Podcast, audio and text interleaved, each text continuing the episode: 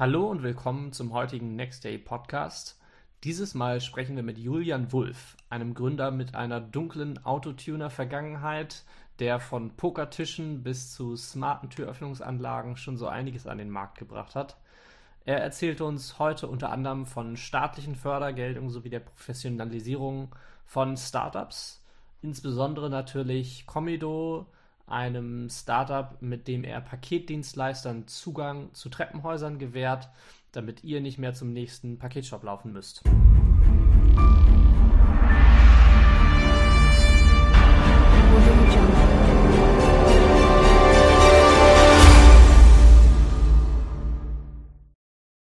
Äh, Julian, was, wer, wer bist du und äh, was, was machst du da genau? Wer bin ich und was mache ich mir? Ja, moin Lasse. Wenn ja, Vielen Dank für die Einladung. ja, du hast ja schon gesagt, ähm, ich bin Julian. Ähm, habe ähm, ne, hab lange Zeit ähm, eine wissenschaftliche Laufbahn angestrebt, habe also ähm, viel zu viel Zeit in der Uni verbracht im Endeffekt. Das heißt, ähm, ich habe nach dem Studium noch ein, ein paar Jahre an der Uni promoviert und hatte eigentlich den festen Plan, auch mal Professor zu werden, also nochmal zu habilitieren. Ähm, hat sich aber gezeigt, dass ähm, das nicht so verläuft, wie ich mir es vorgestellt hätte. Ich hätte es mir abwechslungsreicher und spannender vorgestellt. Also es war so, ich habe es zwar genossen, auch Vorlesungen zu halten, aber wenn man das Ganze das zweite Mal dann macht und merkt, okay, es kommt jetzt nichts Neues dazu und du hast ziemlich hohen Grad der Wiederholung, ähm, dann fängt man sich doch an zu fragen, möchte ich das jetzt die nächsten 40 Jahre machen? Und so aus diesen Überlegungen heraus wuchs eigentlich der Gedanke, sich selbstständig zu machen und ein Startup zu gründen. Mhm. Okay, was hast du dann gemacht? Äh, was hast du gegründet und äh, wie lange ist das jetzt her? Ähm, das erste, was ich mal gegründet habe, das war noch zu Studienzeiten, da haben wir Pokertische gebaut. Also als alle Welt gepokert hat, haben wir das auch getan und haben uns gefragt, wie kann man daraus ein Geschäftsmodell machen. Und wir haben tatsächlich im Freundeskreis angefangen, Pokertische zu zimmern. Ähm, also fernab von dem, was wir gelernt haben, hat man, glaube ich, den Produkt auch angesehen. Aber die Dinger standen halt hier. Wir haben wirklich ein paar Stück davon verkauft. Ähm, hat einfach Spaß gemacht. Mhm. Und da war auch so die erste Erkenntnis, ähm, wenn man sowas macht, dann vielleicht nicht nur mit Freunden und vielleicht auch nicht nur Geschäftsführer. Denn die Abende waren teilweise echt ziemlich lang. Wir haben ziemlich viel diskutiert und es wurde am Ende nichts entschieden. Und das war so der Klassiker. Hat die Freundschaft nicht belastet. Wir reden immer noch miteinander. Aber, so, so wie viel wart ihr da? Wir waren zu viert. Habt ihr also auch eine Kapitalgesellschaft oder war das dann einfach? Das, äh, das war damals eine GBR. Eine GBR und dann habt Pokertische gebaut und irgendwie verkauft so an Friends genau. and Family oder, oder wie? Oder seid ihr zu, zu, Casino Hamburg gegangen und habt dann die Tür geklopft? Also so ähnlich war es tatsächlich. Also Casino Hamburg nicht ganz, das wäre vielleicht eine Nummer zu groß gewesen, aber es gab zu der Zeit sehr viele ähm, privat organisierte Pokerturniere, so eine Art von Vereinen, die das organisiert haben und die brauchten Spieltische. Und bei denen konnte man mit unserem Produkt ganz gut punkten. Allerdings, ich habe es ja schon gesagt, man hat es den Dingern angesehen. Es war halt nicht von Profis gemacht. War gut gemacht, keine Fragen. Die Dinger waren auch mit Logo bedruckt, mit Siebdruck. Wir hatten eine mhm. gepolsterte. Armauflage, alles Taco. Aber fernab von der Serienfertigung. Ähm, aber ein paar Pokertische wurden verkauft, ein paar Pokertische wurden auch gespielt und viele stehen bei uns immer noch im Keller. Teilweise okay. auch halb fertig und ziemlich eingestaubt. Sehr cool. Das war so das Erste, aber das hat nichts mit dem zu tun, was wir heute machen. Ähm, aber die Ambition war schon früh da. was wir heute machen, ähm, wir haben dann irgendwann, also ich habe mich im Rahmen der Forschung viel mit Logistik beschäftigt. Also es war das Institut für Logistik und Transport, an dem ich gearbeitet habe. Klar, man hat viel mit den Sorgen und Nöten der Paketdienstleister zu tun. Und deswegen war es auch naheliegend, irgendwas zu gründen, was in die Richtung geht. Ja, was meine Uni macht, ist teilweise ähm, sehr verkopft und hat nicht viel mit den Problemen auf der Straße zu tun. Deswegen haben wir uns etwas Greifbares gesucht und das war für uns die Problematik, wie kommt der Paketboot in den Eingangsbereich von Mehrfamilienhäusern.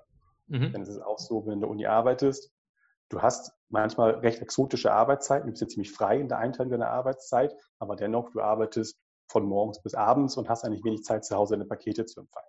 Deswegen war die Überlegung, was kann man da besser machen? Und wie kann man das aufziehen, um nicht gleich vom Fleck weg auf Kooperationen mit großen DAX-Konzernen angewiesen zu sein? Mhm. Denn äh, nichts ist schlimmer, als sich in der frühen Phase davon abhängig zu machen. Als Startup kann man das nicht beliebig beschleunigen. Die bewegen sich nun mal langsam. Man muss aufpassen, dass einem nicht die Zeit ausgeht, bevor man eine Kooperation geschmiedet hat. Und mhm. ähm, das waren so die Ausgangsüberlegungen, mit denen wir uns beschäftigt haben. Okay. Ähm, du hast ja promoviert, das war irgendwie so, so Richtung Aviation klang das, ne? Ähm, a Passenger Movement Forecast and Optimization System for Airport Terminals. Äh, nicht schlecht recherchiert. Aber das war nochmal die Diplomarbeit tatsächlich. Das war noch ein bisschen früher. Ach also so, bin, okay. Ich bin das, das war das Erste, was man so an Publikationen gefunden hat, tatsächlich. Ja, genau. nee, tatsächlich. Ich, ähm, ich, war bei ERDS ähm, in der zentralen Konzernforschung, die bei uns hier in Finkenwerder sitzt. Und die waren eigentlich schuld an meiner Laufbahn. Denn ich hatte eigentlich gedacht, okay, ich mache da meine Diplomarbeit, ich wollte das Ganze möglichst praxisnah machen. Mhm. Deswegen bin ich da gelandet. Ähm, nur alle in der Konzernforschung waren halt irgendwie nebenbei noch am Promovieren und dachte, hey, das wäre doch was. Aber oh, ja, blöderweise kann man mal machen, ne? ist man mal ja. so reingestolpert. Ähm, aber die konnten mir keine Stelle, keine Promotionsstelle anbieten. Die hatten nur was äh, in Otto Wohn in, äh, bei, bei München da gehabt oder in Bayern gehabt. Äh, da wollte ich nicht unbedingt hin ähm, und ich hatte jetzt auch nicht unbedingt Lust, in den Bereich ähm, Rüstungstechnik zu gehen. Mhm. Deswegen mhm. war ich ganz froh, dass dann mein der Zweigutachter meiner Diplomarbeit, der Herr Stadler, der hatte eine Stelle bei sich im Institut Logistik und Transport Uni Hamburg und das passte wesentlich besser. Das okay. Heißt, dieses, und das dieses, war dann die, die Brücke für dich dann in dieses Paketgeschäft sozusagen. Okay. Genau das, das, hatte mich nämlich so ein bisschen gewundert, äh, Aviation und dann. Äh Passt nicht so richtig, ne? Also ich fand das Thema cool. Das war so das, das erste, das erste ähm, ja, lastsensitive Routing, also eine Art Stauvermeidung für Passagierströme an Flughäfen, fand ich ein ja. tolles Thema und von der Algorithmik her auch klasse. Ähm, aber damals ähm, waren Smartphones gerade erst so im Aufkommen und während ich das sage, fühle ich mich sehr alt. Und die Frage war immer, wenn du jetzt eine Route hast, die optimal ist und die den Passagier jetzt an der vollsten Sicherheitskontrolle vorbeiführt, wie teilst du dem das mit? Und du möchtest dem das jetzt nicht irgendwie ähm, per SMS schicken. Ähm, oder äh, die, es gab ja auch in der Frühzeit gab es ja auch sowas wie ein, äh, kleine Browser, den man auf Nokia-Handy schon installieren konnte, aber das will man nicht. Und mhm. ich glaube, wir waren unserer Zeit ein bisschen voraus, zumindest rede ich mir das ein. um zu rechtfertigen, warum das nicht an jedem Flughafen heute verkauft wird. Aha, aha.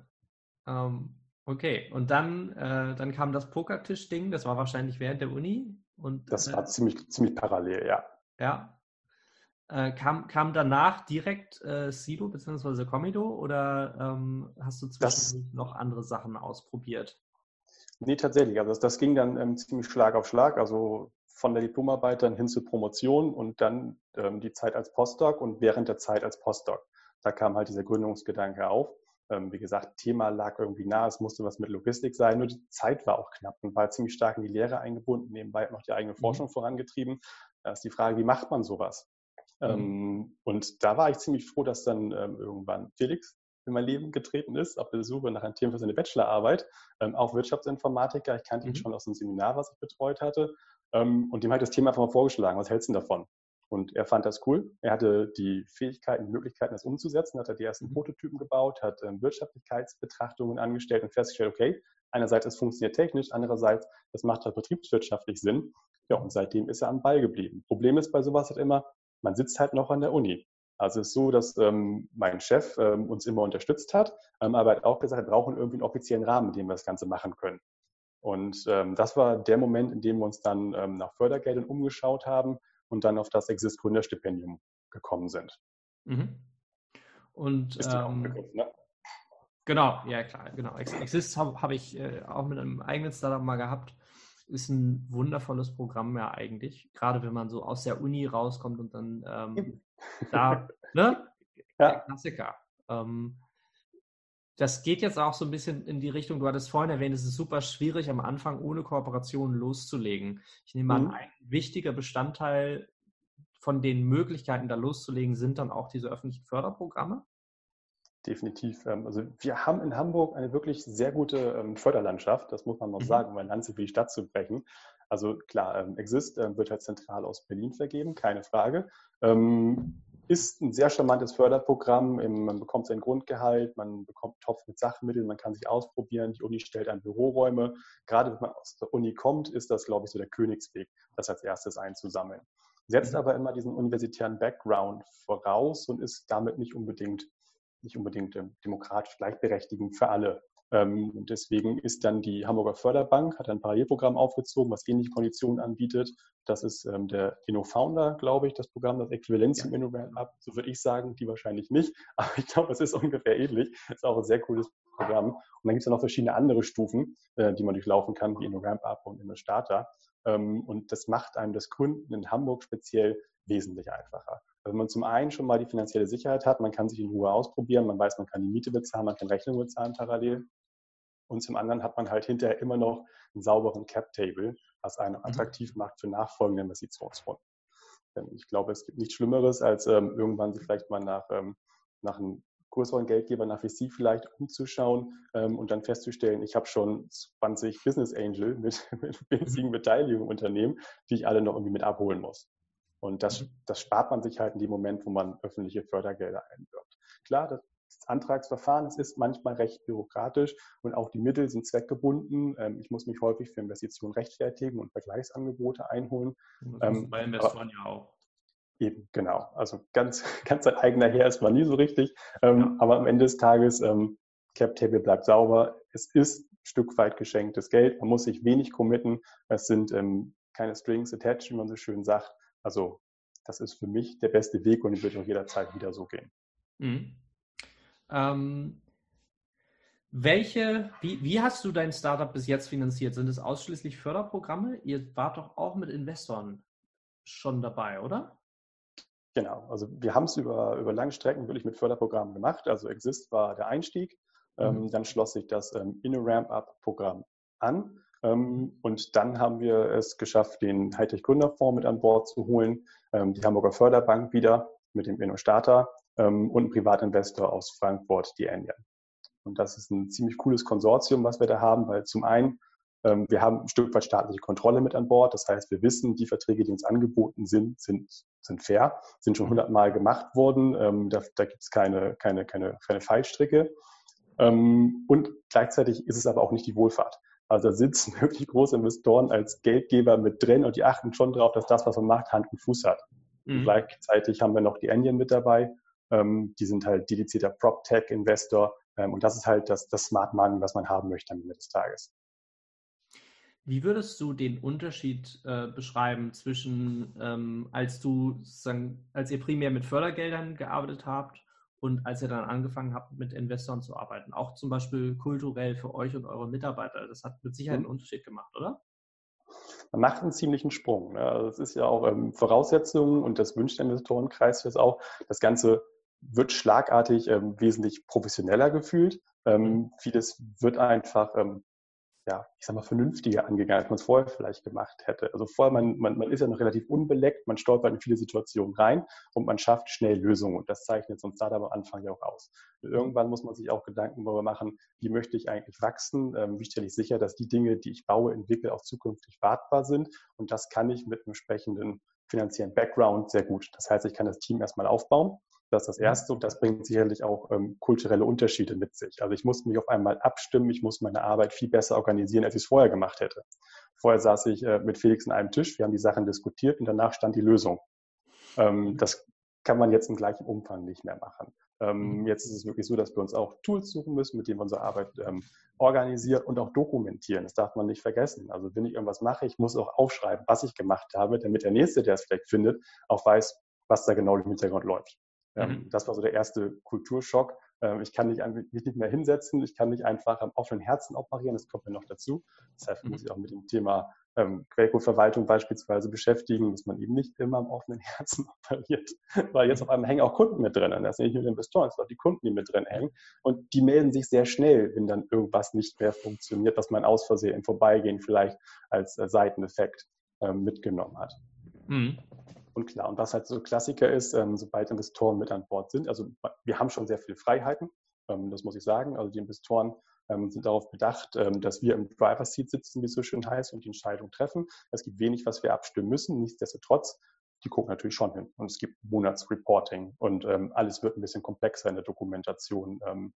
Ähm, auch was, was den Jahresabschluss äh, Abschluss anbelangt beispielsweise, ähm, mhm. wird umfangreicher. Ähm, es sind auf einmal Prüfer involviert. Ähm, man hat da schon mehrere Hürden zu nehmen. Ähm, mhm. Klar, einfach um sich den Investoren gegenüber auch ähm, transparent zu machen. Mhm. Aber ich denke, das ist was, ähm, ja, was vernünftig ist. und solange das nicht das ausufert, genau das. Ja. Ähm, es ist ja auch für einen selbst, wenn man wirklich mal den Finanzplan wirklich regelmäßig fortschreibt, da reinguckt und auch wirklich als Steuerungsinstrument nutzt und daraus dann das Reporting ableitet. Das hilft ungemein. Darf man mhm. nicht vergessen. Aber es ist halt was, was man sonst gerne vor sich herschiebt, weil man halt mhm. doch da mit dem Kopf in operativen Dingen steckt oder was am meisten Spaß macht, die Entwicklungsthema. Ich denke, so jetzt kann ich mich zurückziehen, kann was Neues bauen und ähm, dann, dann fühlt sich das immer als Last an. Aber in dem Moment, wo man es halt machen muss, man eine Deadline hat, ja, geht man halt ran. Definitiv. Ähm, dann hattest du mir vorher noch im Vorgespräch zum Thema Fördergelder noch mal gesagt, dass es manchmal äh, nicht ganz einfach ist, da reinzukommen, aber sich manchmal auch ein bisschen lohnt, persistent zu sein. ähm, hast du da irgendwie eine Story zu? Wie, wie war das bei euch? Also ihr hattet Anlaufprobleme da auch? Das, ich glaube, kennt jeder. Ne? Also man weiß ja, ähm, diese Förderprogramme sind ähm, heiß begehrt. Es gibt ähm, mehr Bewerber als hinterher wirklich Plätze. Mhm. Und es wird relativ strikt aussortiert am Anfang. Das merkt man schon. Wenn man dann aufschlägt mit einer halbgaren Idee, ist die erste Antwort meistens Nein. Und viele begnügen sich halt dann mit diesem Nein und ziehen sich zurück. Und das ist halt genau der falsche Weg. Also was sich für uns immer ausgezahlt hat, war wirklich die Hartnäckigkeit.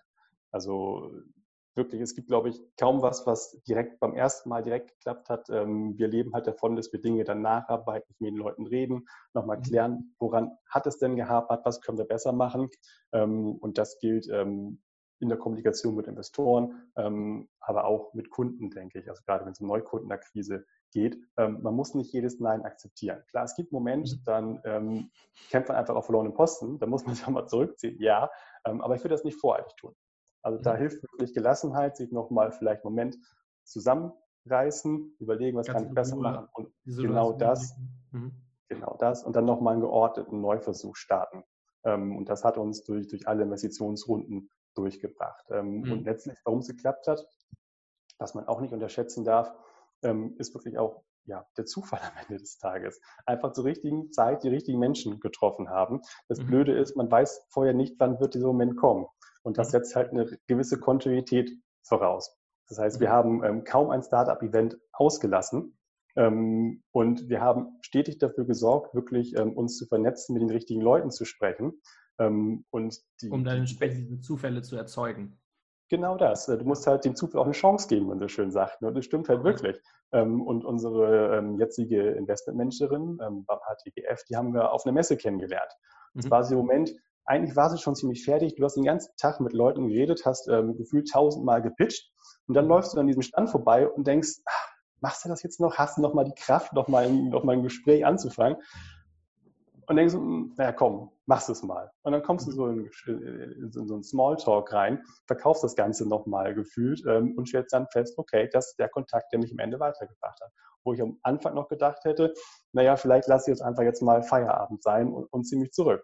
Aber mhm. nee, da hat sich halt die Kontinuität, die Hartnäckigkeit ausgezahlt und wirklich nochmal dieses letzte Gespräch mitgenommen und das war dann zielführend. Mhm. Okay. Ähm, ja, wie hast du irgendwas, was du uns von dir erzählen kannst, wo man nicht bei dir rechnet? Also wir haben vorhin schon festgestellt, Fußballer, wo ist ein der in Uelzen Fußball spielt. Mhm. Ähm, gibt es irgendwas anderes, wo, wo man einfach absolut nicht denkt, da ein Gründer von so einem äh, Logistik-Startup macht das? Ist eine gute Frage. Also ich, ich selbst ähm, finde das alles ähm, logisch und ganz normal, was ich in der Vergangenheit so gemacht habe. Auch der Bau von Pokertischen, auch dass ich meine fußballerische Karriere an Nagel gehängt habe, schien mir irgendwie naheliegend. Ähm, bei, bei kompletter Talentbefreitheit wäre alles andere wie Wahnsinn gewesen. Ähm, aber ich bin ja sehr auf die, die Außenwahrnehmung meiner Freunde angewiesen. Also die stolpern mhm. häufig über Sachen, ähm, weil sie halt sehen, dass ich sehr stringent meine, meine Unilaufbahn vorangetrieben habe. Ähm, wenn man in der Uni arbeitet, man wirkt immer recht seriös. Ähm, mhm. Wenn man dann gleichzeitig erfährt, dass ich zum Beispiel ähm, während meiner Abi-Zeit leidenschaftlicher Autotuner war, ähm, da stutzen die Leute immer in so einem Moment. Wenn ich ja auch die Fotos von meinem Wagen gezeigt habe, so wie er damals aussah, also, ähm, es ist wirklich, ich schäme mich dafür ein Stück weit heute, wenn ich dieses Auto zeige auf Bildern. es ist wirklich so, so ein völlig prolliger Golf, der ähm, über den guten Geschmack hinaus getuned wurde. Ähm, und dann auch wirklich nur 1,4 Liter Maschine drin, also 60 PS. Damit hast du nichts vom Teller gezogen. Ne? Sah mhm. aber aus wie ein ganz großer. Das, ähm, das, das kommt bei Leuten immer schon komisch an, wenn die dann erfahren, dass ich ja. eine dunkle Tuner-Vergangenheit habe. Aber es gab auch eine Internetseite dazu, man konnte es auch im Netz angucken, die Tuning-Versuche. Ist sie noch? Äh, ich, also wenn, dann nur noch ähm, in irgendwelchen Internetarchiven, aber die ist nicht mehr live, die Domain. Okay. Dafür habe ich gesorgt. wo, wo müssen wir suchen? Kein Kommentar.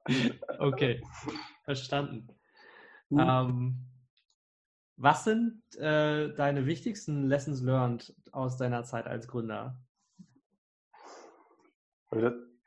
Die, die, über die Sinnhaftigkeit von Förderprogrammen, dass man da hartnäckig bleiben muss, hatte ich ja schon gesprochen gehabt. Genau. Genauso würde ich das auf Kunden beziehen. Auch ein Kundennein muss nicht ein finales Nein sein. Auch da kann man nochmal nachhaken. Also Hartnäckigkeit definitiv. Mhm. Ähm, es gibt aber den Moment, wo man ähm, geneigt ist, vielleicht ähm, auch mal einen schlechten Deal einzugehen, weil man merkt, irgendwas hat nicht funktioniert. Und das finde ich besonders gefährlich. Das ist insbesondere dann der Fall, wenn man gerade ein Förderprogramm hatte, man bewirbt sich ums nächste Förderprogramm und dazwischen ist irgendwie eine Lücke. Mhm. Und ähm, man selbst wird nervös, das Kopfkino geht los, was mache ich jetzt die nächsten Monate? Kann ich es mir leisten, das weiter am Laufen zu halten? Ähm, oder muss ich einen Schlussstrich ziehen? Und dann kommt jemand und bietet sich als Business Angel an beispielsweise. Und ähm, man bekommt ein Termsheet vorgelegt, ähm, man liest sich das durch und wenn man keine andere Option hat in dem Moment, ist man geneigt, auch ein schlechtes Termsheet zu unterzeichnen. Ähm, mhm. Aber ich glaube, da sollte man sich nicht verrückt machen lassen. Man sollte immer dafür sorgen, dass man mehrere Optionen auf dem Tisch hat und man sollte sich nicht unter Druck setzen lassen. Mhm. Ähm, also keine Entscheidungen aus reiner Verzweiflung treffen, idealerweise. Genau das. Das, das kann nicht das Richtige sein. Ähm, zumal gerade, wenn man dann die Entscheidung getroffen hat und hat man vielleicht die nächsten zwei Monate überbrückt, vielleicht klappt auch das nächste Förderprogramm. Ähm, aber spätestens, wenn dann nochmal eine Due Diligence ansteht beispielsweise und ähm, die Bedingungen von damals wieder rausgekramt werden, dann wird einfach unattraktiv für alles, was noch kommt, weil man vorzeitig mhm. irgendwo zugeschlagen hat. Mhm. Und das darf man nicht unterschätzen. Das heißt, ja, oder, oder Kundendeals, die äh, übermäßig viel Arbeit sind oder oder oder oder. Ja. Oder das, genau. Also gerade so, so langfristige Verbindlichkeiten in der frühen Phase, frühzeitige Commitments, einfach aus Verzweiflung heraus, Verzweiflung heraus getroffen, das kann einem wieder auf die Füße fallen. Und wie gesagt, selbst wenn es einen über die nächsten zwei, drei Monate bringt, das wird einem später vielleicht zum Verhängnis. Und dann hat mhm. man auch im, im Endeffekt nichts gewonnen. Mhm. Klar, das ähm, lässt sich so rückblickend sagen. Ich bin mir sicher, viele sind in einer Situation, ähm, wo sie genau diese Entscheidung treffen müssen. Ähm, und vielleicht muss man auch mal unbequeme Konditionen akzeptieren. Ich glaube, in manchen Situationen geht es einfach nicht. Aber ich möchte zumindest dafür, ähm, dafür werben, sich nochmal zurückzunehmen, das Ganze nochmal im kühlen Kopf zu überdenken und für Alternativen zu sorgen. Denn, mhm. denn sonst hat man keine Verhandlungsposition. Wenn ich ähm, ja. Business Angel gegenübertrete und der genau weiß, ähm, er ist jetzt meine letzte, meine letzte Chance, ähm, entweder ich unterschreibe oder ich lasse das Ganze, dann, mhm. dann wird das nicht in meinen Gunsten ausgehen, bin ich mir sicher. Ja. ja. Ähm, und was man auch feststellen muss, ähm, das war auch eine, eine wichtige Lessons learned, ähm, nicht jeder meint es unbedingt gut mit einem. Ich bin ja ähm, grundsätzlich ein positiver Mensch und gehe auch gerne auf Menschen zu und erwarte auch immer, dass andere genauso handeln. Aber wir mhm. waren in vielen Situationen, wo wir festgestellt haben, die Leute, mit denen wir sprechen, ähm, die sind vielleicht nicht darauf bedacht, dass es uns möglichst gut geht, sondern wollen die vielleicht auch mal einseitig optimieren. Und da muss man mhm. aufpassen. Ähm, das merkt man häufig, wenn man sich kennenlernt und jemand, ähm, jemand, jemand naja, spinnt ein bisschen rum, kreiert Ideen, entwickelt Ideen und man stellt fest, okay, das Ganze kann funktionieren. Und dann gibt es ziemlich schnell einen Moment, wo es dann heißt, ja, ich kann dir den und den vorstellen, aber was habe ich denn davon? Und mhm. wenn es halt nur darum geht, einen Kontakt herzustellen, dann schon gefragt wird, was habe ich denn davon? Ähm, da wäre ich zumindest schon mal vorsichtig. Mhm. Okay. Nicht, wie du das siehst, aber ich finde das immer komisch, weil ich bin einer, ich helfe jemandem erstmal immer gerne. Klar, wenn daraus eine langfristige Kooperation entstehen soll, muss es beiden Seiten Spaß machen, keine Frage. Und dann ist ja. die Frage auch legitim. Ja, machen wir genauso. Gerade so, so, so das Herstellen ich habe von einem anderen Kunden hm? das, dasselbe Thema auch äh, so letztens gehört, ähm, nachdem ich ihm einen Kontakt vermittelt habe. Ohne dass er nicht Kunde. Also, ja. mhm. Und was hast du ihm abgenommen? Nix. Ja, sehr schön. Du willst mich auch machen. Ja. Nee, der, der brauchte nur einen Kontakt, der brauchte uns nicht. Ähm, du, das, das muss man ja auch eingestehen. Und, und wenn man halt eine Konstellation schafft, ähm, die nicht für beide Seiten von Vorteil ist und hinterher nur gebunden ist, weil es da irgendeinen Vertrag gibt, dann wird eine Seite irgendwann keinen Spaß mehr daran haben.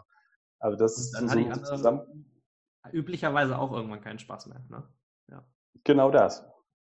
Eine gute Kooperation sollte auch irgendwie ohne strenges Vertragswerk funktionieren. Also ich möchte ja nicht mit jemandem zusammenarbeiten, weil der Vertrag es mir vorschreibt, sondern weil ich für mich beschlossen habe, es macht Sinn. Und andersrum ja. natürlich genauso. Ja. Okay. Ähm, welchen Rat würdest du insbesondere Tech-Gründern geben, die jetzt ihr eigenes Team aufbauen wollen und mit einem neuen Produkt an den Markt gehen? Hardware oder Software? Was, ja, eigentlich in deinem Fall Hardware und Software hast du ja beides Erfahrung mit, ne? Können wir vielleicht mal separat betrachten.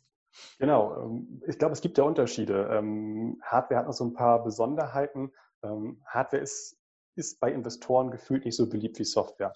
Einfach Hardware hat den Ruf, dass die Entwicklungskosten sehr hoch sind und dass es langsamer skaliert. Das hat Software in den Augen vieler Investoren nicht. dort hat man immer die Vision, ich baue schnell eine App und morgen nutzen das 20 Millionen und dann gibt es den Exit. Gut, dass es äh, in der Realität häufig auch länger dauert und mehr kostet, sei mal dahingestellt, aber so ist die, die Wahrnehmung. Das heißt, wenn man sich für Hardware entscheidet, dann muss man schon mal in Kauf nehmen, dass das nicht ähm, das Business von jedem Investor ist. Mhm. Das heißt, es engt den Investorenkreis schon mal ein. Gleichzeitig hätte ich nie was anderes machen wollen. Ich brauche irgendwas, irgendein Gerät, was ich hinterher anfassen kann. Ganz mhm. wichtig. Ähm, und wenn man etwas produziert, sei es jetzt Hardware oder Software, also für mich ist es wichtig, dass ich einen, einen direkten Draht zu den Leuten habe, die mir, die, die, mir, die mir helfen, die, die vielleicht Zulieferer sind oder ähnliches. Ähm, insbesondere bei der Hardware haben wir uns ein Produktionsnetz hier in Norddeutschland aufgebaut. Ähm, das wirkt so ein bisschen altbacken, ne? man denkt, man muss das Ganze irgendwie regional halten. Ähm, aber an vielen Stellen ist das für uns unglaublich sinnvoll gewesen. Also gerade mhm. dann, wenn man wirklich mal schnell agil reagieren muss, ist es schön, wenn ich weiß, dass mein Bestücker mehr oder weniger mein Nachbar ist und man nach Feierabend noch Bauteile austauschen kann. Das ist wirklich so. Mhm. Ähm, oder wenn ich weiß, dass meine Gehäuse irgendwie aus der Nähe von Berlin oder Kiel kommen. Ich kann da anrufen, ich kann zur Not hinfahren, ich kann die abholen, ich kann mit den Sachen vor Ort besprechen. Wir haben jetzt einen Spritzgießer, der sitzt ja auch in Hamburg.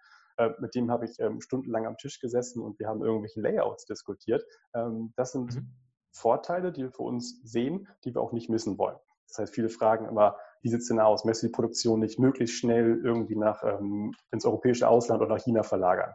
Ja, kannst du machen, aber wenn du das machst, musst du dir sehr sicher sein, dass du dieses Produkt in Zukunft nicht mehr ändern möchtest, weil du wirst dadurch mhm. unflexibel ähm, und die Stückzahlen müssen einfach da sein. Ähm, und gerade am Anfang ist es so, dass man sich ja noch ausprobiert, dass die Stückzahlen nicht so hoch sind und dann profitiert man meiner Meinung nach von der Regionalität. Es ist auch mhm. so bei manchen Dingen, das darf man nicht vergessen, gerade Platinen. Ähm, gut, die, die, das, das, die Grundplatine kommt sowieso meistens irgendwo aus Fernost, aber die Frage ist dann, wie kommen die Bauteile da drauf? Mhm. Ähm, und man darf nicht vergessen, dass der Grad der Automatisierung bei der Platinenbestückung extrem hoch ist, sodass es kostentechnisch kaum noch einen Unterschied macht, ob der Automat in Deutschland steht oder in China steht. Mhm. Ähm, und man muss natürlich immer damit rechnen, wenn man es in China fertigen lässt, dass man es nächste Woche dann auch bei eBay kaufen kann. Diese Stories hört man ja auch immer wieder nach dem Motto, ich muss nur bei 20 Herstellern angefragt haben, dann kann ich es morgen bei eBay kaufen, ohne es wirklich in Auftrag gegeben zu haben. Ähm, mhm haben wir so nicht erlebt, aber es sind so Gerüchte, die man so hört.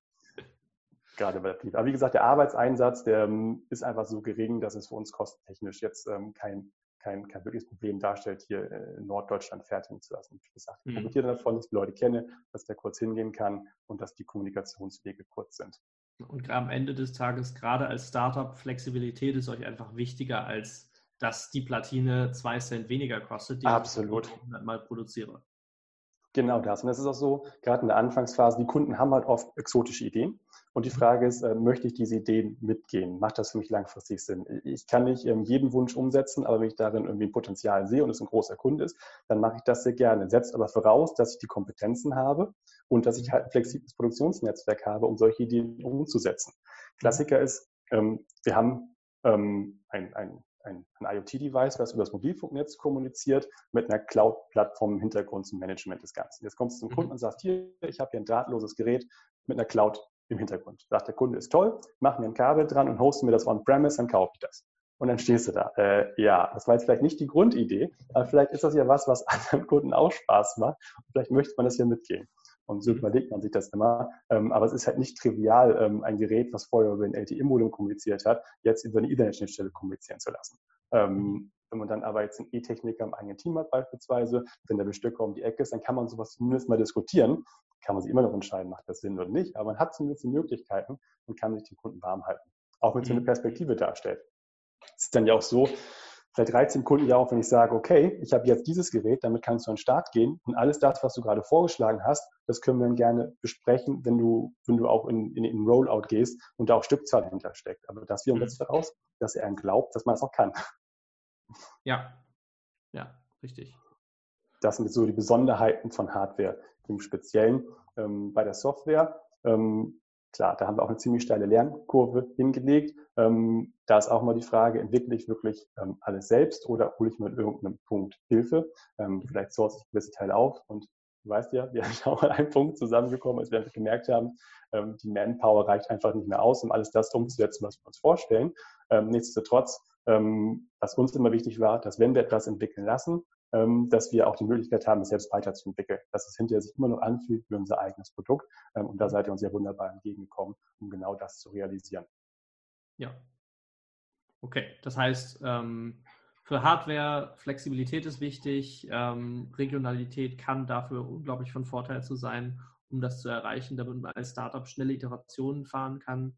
Und genau. beim Thema Software, Outsourcing kann sinnvoll sein, mit äh, vertrauensvollen Partnern äh, und wenn man in der Lage ist, die eigene Kontrolle über seine Software nicht zu verlieren, sozusagen, um das mal zusammenzufassen. Genau das. Ja. Genau das, weil auch dann kommt ja der, der Aspekt Flexibilität zum Tragen. Wenn ich hinterher eine Blackbox eingekauft habe, die wunderbar funktioniert, kommt irgendwann der Punkt, wo ich eine Anpassung mache machen möchte. Und wenn ich dann wieder auf fremde Hilfe angewiesen bin, zwangsläufig ein neues Projekt draus gemacht werden muss, dann mhm. ähm, wird das wahrscheinlich funktionieren am Ende des Tages. Ähm, aber es, es, ja, es, es ist nicht mehr so flexibel, es ist nicht mehr so einfach umzusetzen. Ja. Ja. Okay.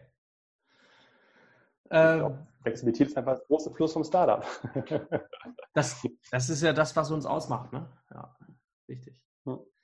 Ähm, wie sieht bei dir ein typischer Arbeitstag aus? Als Geschäftsführer, was, wo, wo, womit schlägst du dich so rum?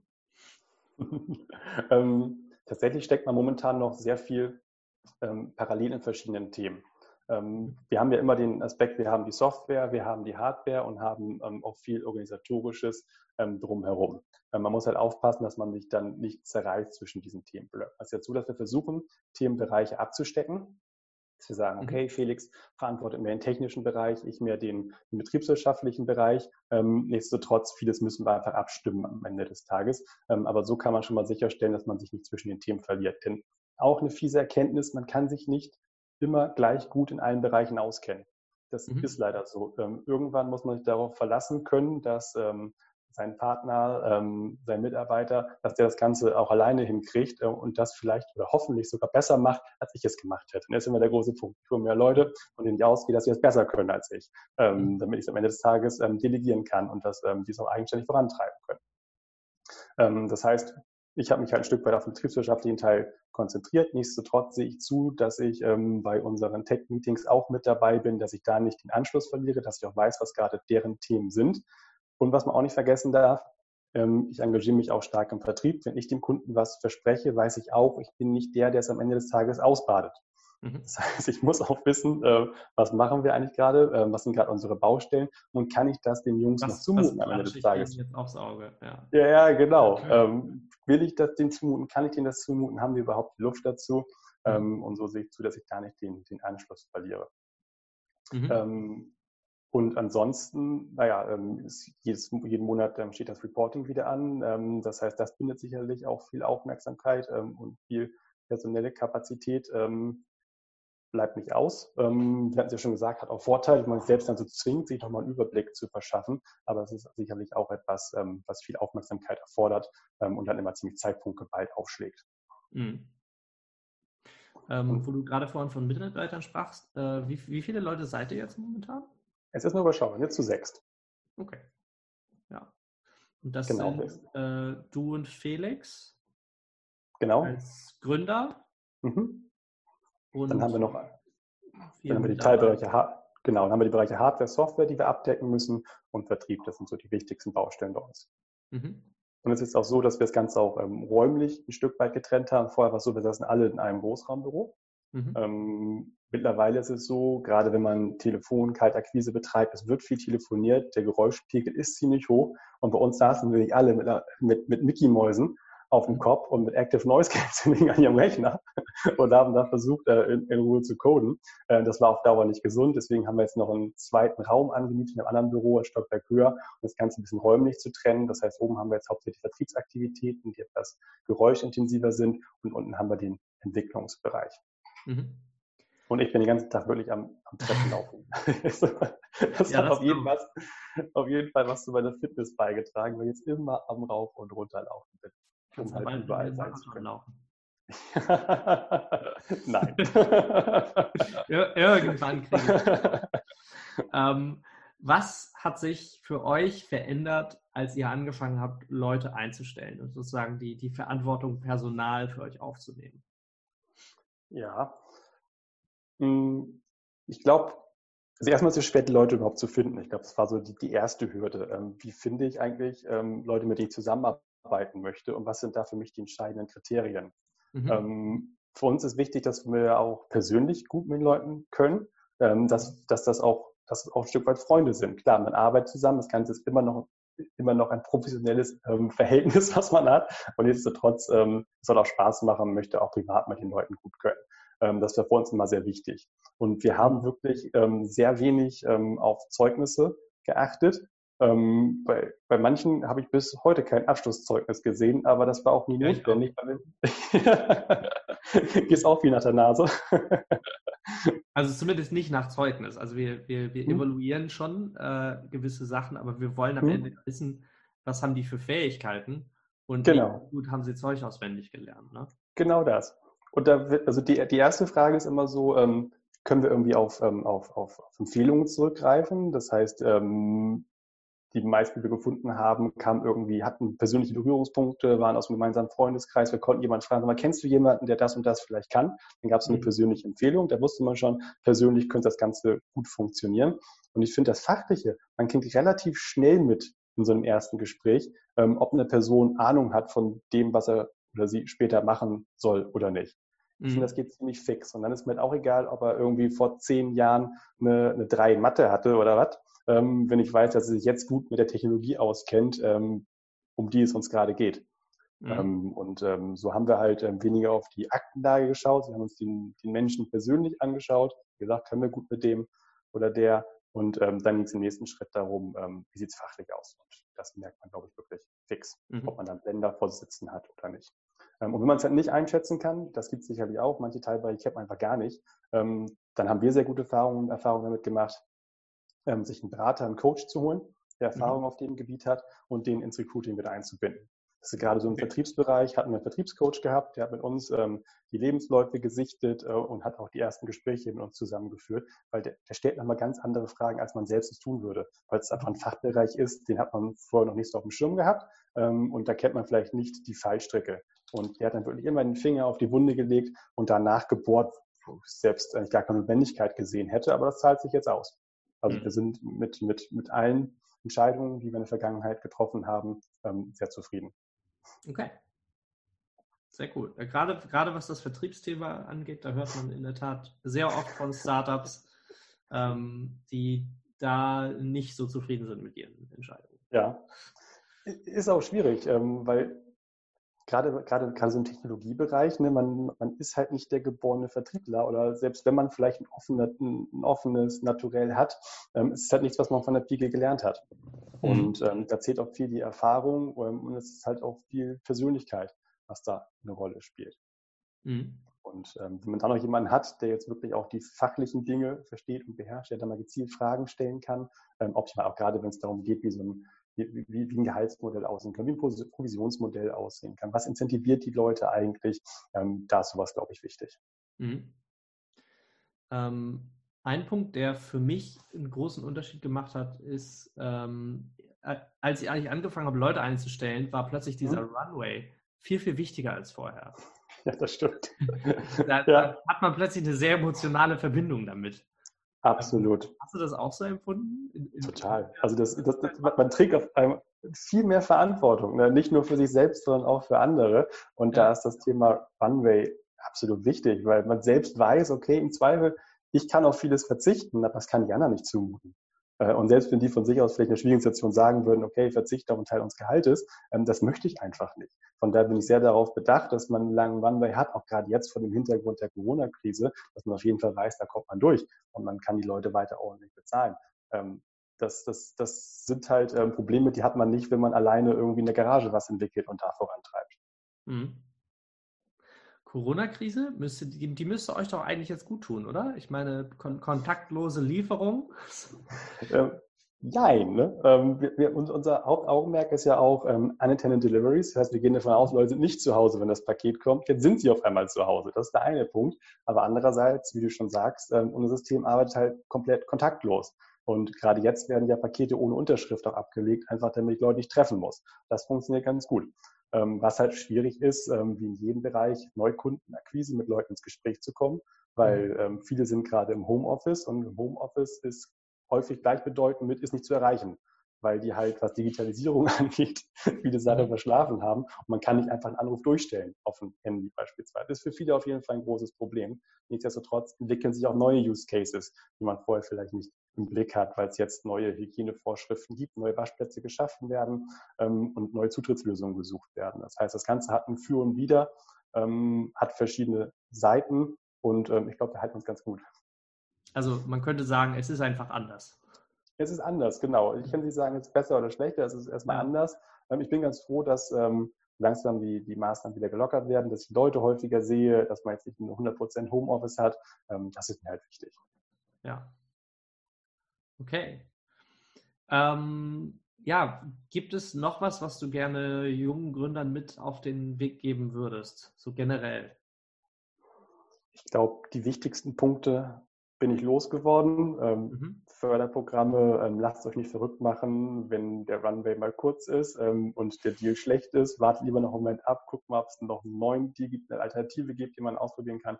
Ich glaube, das ist das Wichtigste. Ähm, und mhm. ansonsten ähm, versucht Spaß dran zu haben und euch diesen Spaß zu erhalten. Das ist ganz wichtig, weil ähm, die, die operativen Dinge ähm, werden zunehmen, die Verwaltungstätigkeiten werden zunehmen. Ähm, man kann sich nicht mehr nur mit dem beschäftigen, was einem wirklich Spaß macht, aber trotzdem gibt es immer den Moment, das ist bei mir der Moment, wo ich wieder was entwickeln darf, was basteln darf, wo man dann wieder wirklich richtig Spaß an dem hat, was man tut und was einen auch motiviert. Wenn man morgens mhm. aufsteht und weiß, so, heute darf ich wieder programmieren oder heute darf ich was löten, das sind die schönen Momente. Ähm, gut, dann gibt es auch die Tage, wo es dann heißt, okay, heute ist Buchhaltung.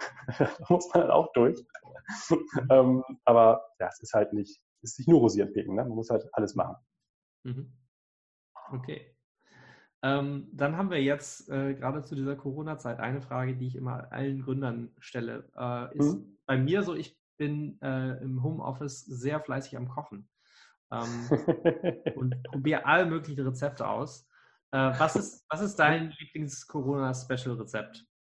Also Nudeln mit Pesto ist natürlich ein Klassiker. Okay. ähm, ich muss sagen, ich, ich koche sehr wenig, gefühlt sogar noch weniger als vor Corona, weil ich ähm, nicht in den Supermarkt möchte. Weil da gibt es so viele Berührungspunkte und ein Stück weit ekele mich davor, mit so vielen Menschen gerade zusammen zu sein. Deswegen meide ich Supermärkte und habe halt wenig zum Kochen da. Gleichzeitig sehe ich aber auch, dass viele Restaurants im Umkreis das Ding gerade nicht gut geht. Und deswegen ist mein Ansatz, ich stärke die lokale Gastronomie, okay. wenn ich möglichst viel Essen zum Mitnehmen raushole. Ähm, und deswegen habe ich mittlerweile sehr gute Beziehungen zu allen Italienern hier im Umkreis, ähm, mhm. von denen ich auch Frühspitz gekriegt habe, dass sie dann auch wirklich trotz Corona noch Lieferdienste angeboten haben. So schlage ich mich dadurch. Aber tatsächlich, ähm, Kochen beschränkt sich wirklich auf ähm, das, das, das, das Bare Minimum, wie es so schön okay. heißt. Aber was gibt es denn bei dir, wenn ich mal vorbeikomme? Ähm, kannst du dir aussuchen. Ähm, hm. ich, kann, ich kann Sushi machen, habe ich jetzt gelernt, seit äh, mein Lieblings-Sushi-Restaurant zugemacht hat. Ah. Ähm, ich, das ist der Startup-Spirit, ne? Ja, ne? Muss Aus der Not heraus. genau also, das. Die, die, die, Lieferdienste hier in Harburg, die, die taugen eigentlich nichts. Mhm. Ähm, zumindest was, also insbesondere was Sushi angeht. Ähm, und was mache ich sonst? Ich mache inzwischen öfter mal Pizza mit eigenem Teig. Ähm, Auch sehr nice. Gibt es denn wieder Hefe oder machst du es ohne Hefe? Äh, ich habe tatsächlich, ähm, ich habe Hefe bekommen. Und Oha. das war dann, also das war irgendwie so ein, so ein Riesenpaket. ähm, das wollte ich gar nicht. Ich wollte nur so ein kleines, das war das Einzige, was es noch gab. Ähm, ja. Und dann, dann haben wir die in, in, kleine Stücke gebrochen und den Rest eingefroren, weil das war dann frische mhm. Hefe. ähm, ja, und also davon kann ich jahrelang noch Pizza backen, du. Sehr schön. Okay, das heißt, nächstes Mal gibt es Pizza. Ja. Du bist Wir waren noch zusammen. Eingeladen. Sehr schön. Gibt es denn wieder diese Thunfischpizza, war das, ne? Die Was Pizza denn? mit dem rohen. Ja, wir haben noch eine Pizza gegessen, die Pizza mit dem rohen Thunfisch drauf. Ja, stimmt. Ja, die war echt der Hammer. Das ist der, der Mix zwischen dem Sushi und der Pizza. Genau das. Siehst du, perfekt. Sashimi oben drauf. Genau das. Die war echt richtig gut. Das war ein guter Tipp von dir. Wollen wir das machen? Ja, sehr gut. Gut, dann machen wir das. In diesem Sinne auf jeden Fall vielen Dank für das Gespräch. Sehr gerne. Und ähm, wir treffen uns. Perfekt. Lasse. Danke dir. Tschüss. Mach's gut. Ciao.